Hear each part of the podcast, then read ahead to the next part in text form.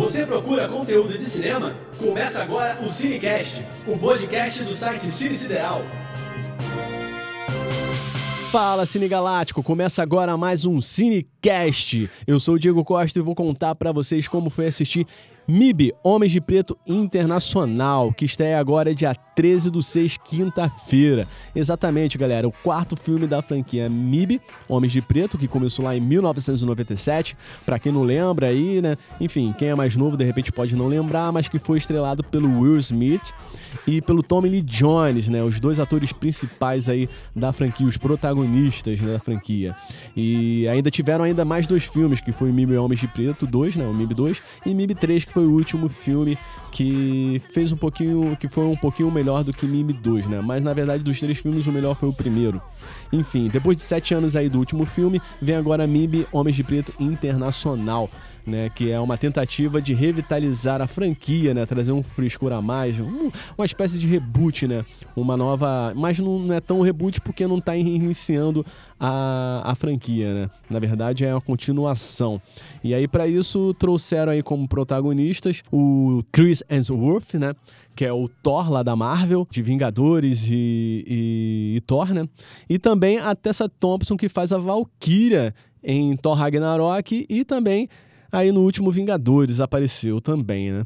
É, eu acho que a, os executivos aproveitaram a química dos dois personagens lá na Marvel Studios e trouxeram eles aqui para a revitalização da franquia de MIB de MIB, né? E eu acho que foi uma ação até inteligente né, nessa tentativa, que vai continuar, né? Mas já falando dos atores, dos dois atores, eu acho que foi uma, uma escolha inteligente da Tessa Thompson e do Chris Hemsworth. Realmente eles são dois atores que têm uma química muito boa em cena, principalmente a Tessa Thompson, que é uma se mostra cada vez mais uma excelente atriz. Ela fez aí o Creed, né, que foi o par romântico aí do Michael B. Jordan, né? A, que ela fez aquela personagem da esposa do Michael B. Jordan que tinha que era surda e mesmo assim era música também, né? Trabalhava com música e tal. É, foi excelente no, nos dois filmes né, do Creed. E, e depois também fez Valkyria, que foi muito bem, e, e aí eu acho que até chamou a atenção dos executivos, de repente, que trouxeram essa, essa franquia nova aí, essa reabilitação aí do MIB, né? E, cara, o que, que a gente pode falar já de imediato dos dois personagens, né? O personagem do Chris Hemsworth é aquele cara que ele tem um, ele é um dos melhores, se não o melhor agente da atualidade da MIB, até porque ele teve um grande evento que ele salvou o mundo, né? Aparentemente ele salvou o mundo e com isso ele ficou muito famoso e acaba se tornando uma pessoa muito arrogante, cheia de si, né? E, e ao mesmo tempo boba, né? boba. É, é, é, bem um arquétipo mesmo, como se fosse um, aquele aluno popular da, dos filmes que retratam high school, né? Aquele cara popular, jogador de futebol, ou então jogador de basquete lá das escolas, né? Um arquétipo assim, bem caricatura, uma caricatura realmente de uma figura mais assim, machão e tal, o cara popular que sempre quer se dar bem e tudo, e que é também cheio de si e tal, que é todo mundo quer ser bajulado, enfim. Essa figura que o filme mostra que ele se tornou depois justamente de ter salvado o mundo, né? E, cara, o personagem da Tessa Thompson já é, já é diferente, né? Teve um evento que tomou conhecimento, que ela tomou conhecimento da MIB, né? Da agência MIB, né? Dos Homens de Preto, e também em, na existência de aliens, né? E ela cresceu aí nos seus longos 20 e poucos anos, é, basicamente se preparando e obcecada por esse universo, né? Para saber na, a verdade sobre o universo, né? Do que o universo, como o tamanho do universo, o que há no universo, e também, e também obcecada, né? E focada em achar a MIB, né? Em entrar para a MIB, né? E ela enfim, com essa toda obsessão, com, esse, com o foco que ela tinha, ela acaba entrando, entrando na agência de Nova York, mas como uma recruta, né, tá em experiência. E ela é enviada para fazer um estágio em Londres, né, na agência de Londres, até para justificar exatamente aí já o nome, o subtítulo internacional do filme, né, MIB Internacional, MIB Internacional. É, cara, e, e aí ela é enviada lá para Londres e ela já de cara olha pro Chris Wolf e chama atenção, né, pelo Chris Wolf e quer trabalhar com ele. E acaba conseguindo, né? Em primeiro tem um embate ali, mas acaba conseguindo. E eles são enviados a uma espécie de missão diplomática, né? Para proteger um, um alien, um alien que veio pra Terra, que é um alien que basicamente é muito forte e tal, tem toda, enfim, ele vem de um lugar que é muito forte, aí tem toda a diplomacia e vão tomar conta. E aí acontece um, um incidente e que aí vem o plot do filme, né? E que eles se veem aí que precisam proteger um artefato, um artefato e vem toda a trama, né? E a trama, o enredo é basicamente sobre a invasão da Terra, né? Como vários outros filmes. E, cara, enfim, falando sobre essa questão né, do enredo, da, da trama, né, da, em si, da história, é, o roteiro trabalha isso em cima mais assim, engraçado. Eu achei diferente dos outros, mais, mais diferente dos outros filmes, no sentido de você trazer um lado ma, bem mais investigativo, na tentativa de trazer assim um lado mais investigativo ao filme e de suspense, né? Mas, cara, o roteiro, ele peca por ser superficial nesse sentido, porque ele trabalha muitos clichês dos filmes de, de suspense e não traz suspense algum para quem está assistindo. Né? Ele vem nessa tentativa, né? mas ele, ele falha. Né? E o roteiro é basicamente ele gira em torno dos dois personagens, principalmente da Tessa Thompson, e, e, ela realmente carrega o filme. O filme, não, eu não senti assim um roteiro que está preocupado em revitalizar é, o universo, né? O universo ali de MIB, né?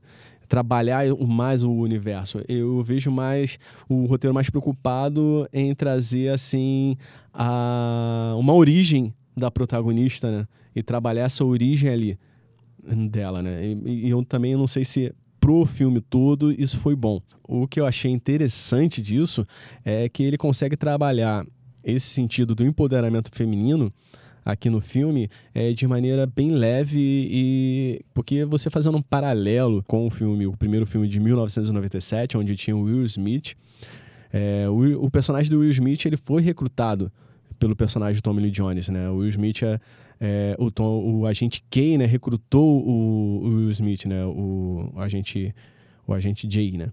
E então ele passou por, por uma prova, por um teste e tal. Ele foi tipo assim passivo a tudo, né?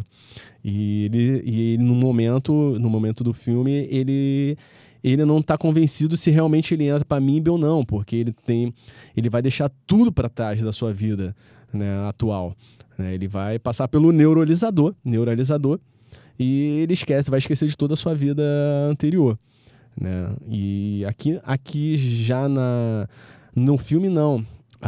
o personagem da Tessa Thompson, né, a gente M, ela desde pequena ela é obstinada a conhecer o universo, se preparar justamente para entrar, entrar na agência MIB. Ela tem o um conhecimento sobre a agência e ela vai em busca disso, né?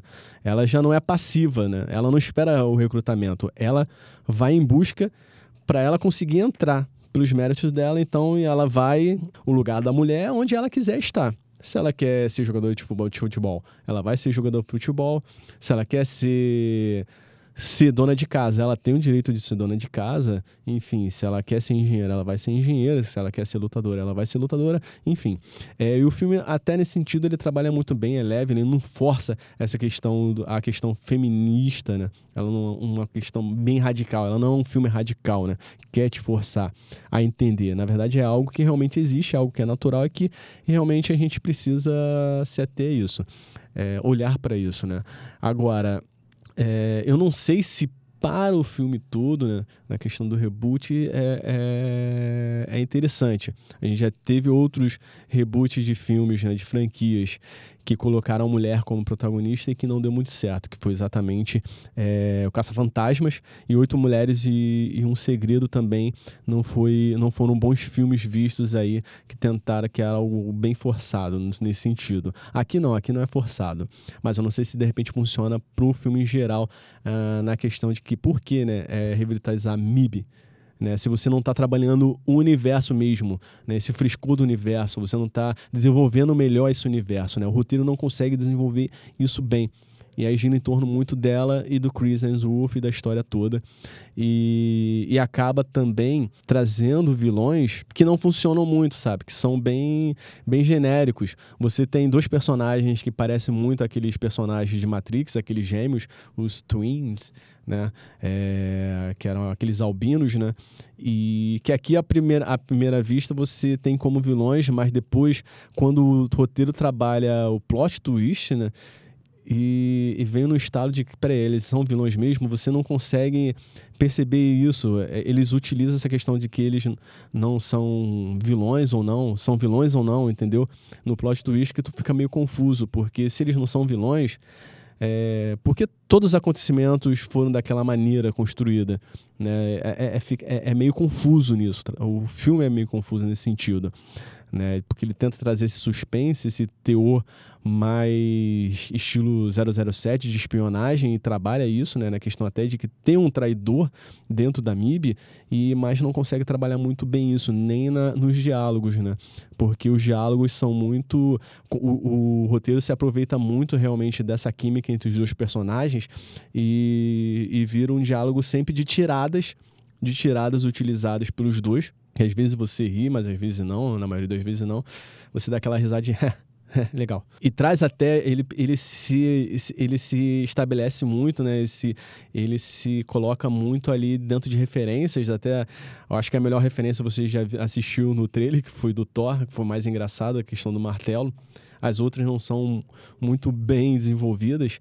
Enfim, traz referências das outras trilogias, como o próprio neuralizador, aqui também ele está presente, e ele é até utilizado como como troféu caso a, a gente M passe no estágio, ela vai ganhar o neuralizador e vai se tornar realmente a agente na MIB. É... Só que aqui o roteiro também não consegue utilizar muito bem isso. E isso também vai. É, eu acho que também, também prejudica a direção do Gary Gray, que é aquele que foi o diretor de Velozes e Furiosos 8, né? Porque é, é internacional, né? Então ele trabalha nesse, nesse universo internacional, ele trabalha no núcleo de Nova York, núcleo de Londres, Paris e, e também Marrakech, em Marrocos, né? E aí você vê a, ação desenvolvida nesses, nesses, nos sete dessas cidades, eu achei, é, é, fica um pouco estranho, porque, cara, acontece explosões, né? tem a ação, ali só que em sets vazios, completamente vazios, sem pessoas. Aí eu fico pensando, por mais que seja tarde da noite ou de madrugada, onde ocorreram essas ações, é, capitais como Londres e Paris não estariam vazias, eu acredito eu. Né? E também com todo o estrondo teriam pessoas ali curiosos, né? Como qualquer outro lugar, para saber o que aconteceu. E sendo que não, acontece todo acidente, todo incidente ali e tal, toda ação. Mais agentes da MIB vão aparecendo, mas pessoas não. E não é utilizado neuralizador nesses casos. Só você só vê realmente é, utilizado no set de, de Marrakech, mas também assim pouco nada tão assim expressivo. Né? E era algo muito legal na, na, na franquia, porque até era cômico né? ver as pessoas sendo neuralizadas, né? perdendo a memória e reconstruindo uma nova memória, é muito engraçado esse ponto. E o ponto e o filme é que não trabalha muito bem isso, né? E, e também o roteiro, o roteiro não explica, por exemplo, muito bem, o, não faz muito sentido a ida desses desses protagonistas, por exemplo, para Marrakech, né? Você não sabe por que, que eles vão, o roteiro não consegue trabalhar, desenvolver muito bem isso. E fica depois e depois também fica tudo muito óbvio, né, de quem são, de quem são os verdadeiros vilões e de quem é realmente o traidor da MIB, fica tudo muito óbvio. Então, aí você realmente leva a pensar por que de você revitalizar uma franquia dessa, né? Até a, voltando para essa parte cômica do filme, das cheiradas, o roteiro se aproveita muito, como eu falei, da, da química, só que o alívio cômico se torna mais uma vez um penduricalho ali que é o que é um ET, que é o Paune, né? Um ET pequenininho, engraçadinho, e eles trabalham isso direto, uma forma de tirar riso, né? Do, de quem está assistindo o filme, mas que é cansativo, né? Se torna meio tudo muito genérico né, no filme. E realmente a gente não sabe se. Eu, eu pelas críticas, para você ter ideia, hoje no Rotten Tomato, é, tá 33% de aprovação no Rotten Tomato. Né, baixíssimo e diversas críticas negativas já ao filme, né? E, por exemplo, aqui o Ranty Hankins, do The Lamplight, acho que é esse o nome que fala do jornal, ele fala, durante muito tempo, na maioria das vezes, o filme, durante muito tempo, na maioria das vezes, é sem graça, né? E oferece muito pouco da receita que tomou, tornou os filmes anteriores, particularmente original, tão cativantes, né? Aí tem a Catalina Combs também, do Black Girl Nerds, Nerds. O filme tem uma estrutura narrativa muito simples, tornando um pouco sem brilho em alguns pontos. Isso poderia ter assumido um risco, poderia ter assumido um risco maior. Exatamente. É, o filme ele passa a ser muito genérico, muito simples, né? Mais simples do que do que os outros três filmes, né? Ele não tem, ele não arrisca, ele não arrisca ser diferente, né? Não arrisca de repente a desenvolver mais o universo, né? E acaba sem sem brilho, né? Ele acaba sendo um filme realmente esquecível, né? O Richard Lawson do Vanity Fair, né? Gray faz um trabalho respeitável, como ele sempre faz, mas não é uma tonelada de estilo ou personalidade personalidade animado o MIB internacional. Ele fica muito igual ao outro MIB. E, cara, tem uma crítica aqui que é interessante do Nigel Andrews, Financial Times. Né? Homens de Preto Internacional é o que diz no rótulo. Dê uma antiga franquia de Hollywood uma passagem aérea, leve-o para Paris, Londres e Marrakech. Realmente, o filme acaba sendo isso. É uma viagem é uma viagem para esses três pontos, mas que se torna muito genérico, não aproveita realmente essa questão do, do nome que traz, né, que carrega, né, internacional. É, fica muito genérico, poxa, realmente se limita a isso e que não é bem construído, não é bem desenvolvido essa essa onda, né? Cara, o que, que a gente pode falar, de repente, da parte técnica, assim, visual, né, de efeitos visuais? É, aqui os, não, são, é, não, são, não são realizados efeitos visuais práticos, até na questão da construção dos alienígenas, é tudo em CGI, e às vezes é um pouco não tão orgânico, né? é, é um pouco ruim, não bem finalizado. E, e falando até do, dos alienígenas, é usado uma gag também com o Sérgio Malandro, que a gente já sabia que o Sérgio Malandro ia participar do filme, como não sabia como, e ele aparece aqui como um alienígena, o nosso alienígena, nosso alienígena brasileiro, né? É o Sérgio Malandro e aparece isso de uma forma bem genérica, também poderia ter retirado, enfim, tenta trazer um riso, mas que acaba se tornando um pouquinho sem graça. É, eu falei dos dois atores, inclusive, mas também tem a participação do Liam Neeson, que é o, que é o agente T, tem da Emma Thompson, que é o agente O. Cara, vocês já conhecem o Liam Neeson e, e essa atriz, são excelentes atores, né? Então, não, nada que compromete. Na verdade, eu acho que a atuação a participação foi fraca, mas no sentido do roteiro. A culpa foi mais do roteiro do que exatamente dos atores. Né? É, mas voltando, os efeitos visuais não são bons efeitos visuais, né? como a gente já viu em, em MIB, é, trabalha assim nas referências, né? Busca trazer nas referências. Você vê a pres... tem aí o personagem do, do agente lá que é o do cachorrinho do Pug e também tem aquelas baratas lá que, que tomavam café, viciadas em café, mas aparece só de relance, né? Cara, e o filme foi isso, né? A gente pode dizer que é um filme que eu não sei se tem continuidade, né? Pelas críticas não. Pode ser que tenha continuidade é, na franquia caso a bilheteria for bem, né? Mas se for pela crítica mesmo, eu acho que esse filme aí vai ser mais um filme genérico e esquecível. Aquele filme que você, de repente, se muda à noite, tá chegando do trabalho, aí tá lá na tela quente, você assiste. Ou a ah, fim de semana aí só pra. É, quer ver um filme sem pensar, sem se ligar muito no roteiro, você pode assistir que você vai, vai rir, vai se divertir um pouco, mas no dia seguinte você já esquece do filme. É um filme que não vai entrar aí, de repente, como um dos melhores filmes né, do MIB, ou então como um filme que foi relevante né? É um filme que realmente é esquecível, sem graça, até porque ele não consegue ser melhor que nenhum dos outros três filmes. E olha que o segundo foi ruim, o terceiro melhorou um pouco, né? E, então, tipo assim, e ele não consegue ser melhor do que esses dois filmes. Então, porque ele realmente acaba sendo genérico, porque não trabalha realmente o universo bem. O suspense não te prende, é um filme assim sem emoção, né? Você não tem um, ele não consegue atingir o ápice do clímax, muito previsível. Particularmente eu não recomendo que você assista no cinema. E é isso, galera. Bem, se você gostou aí, continue nos acompanhando no Spotify, no Google no Google Podcast, Apple Podcast, no Anchor, né? E nas principais plataformas digitais aí de podcast, valeu? É, nos siga lá nas redes sociais, é, no Instagram é, é arroba Cinesideral, no Facebook também é Cine Sideral e tem o site cinesideral.com.br. E lá no YouTube também gente tem alguns vídeos que são legais aí de você assistir, que é Cine Sideral também. Tudo Cine Sideral.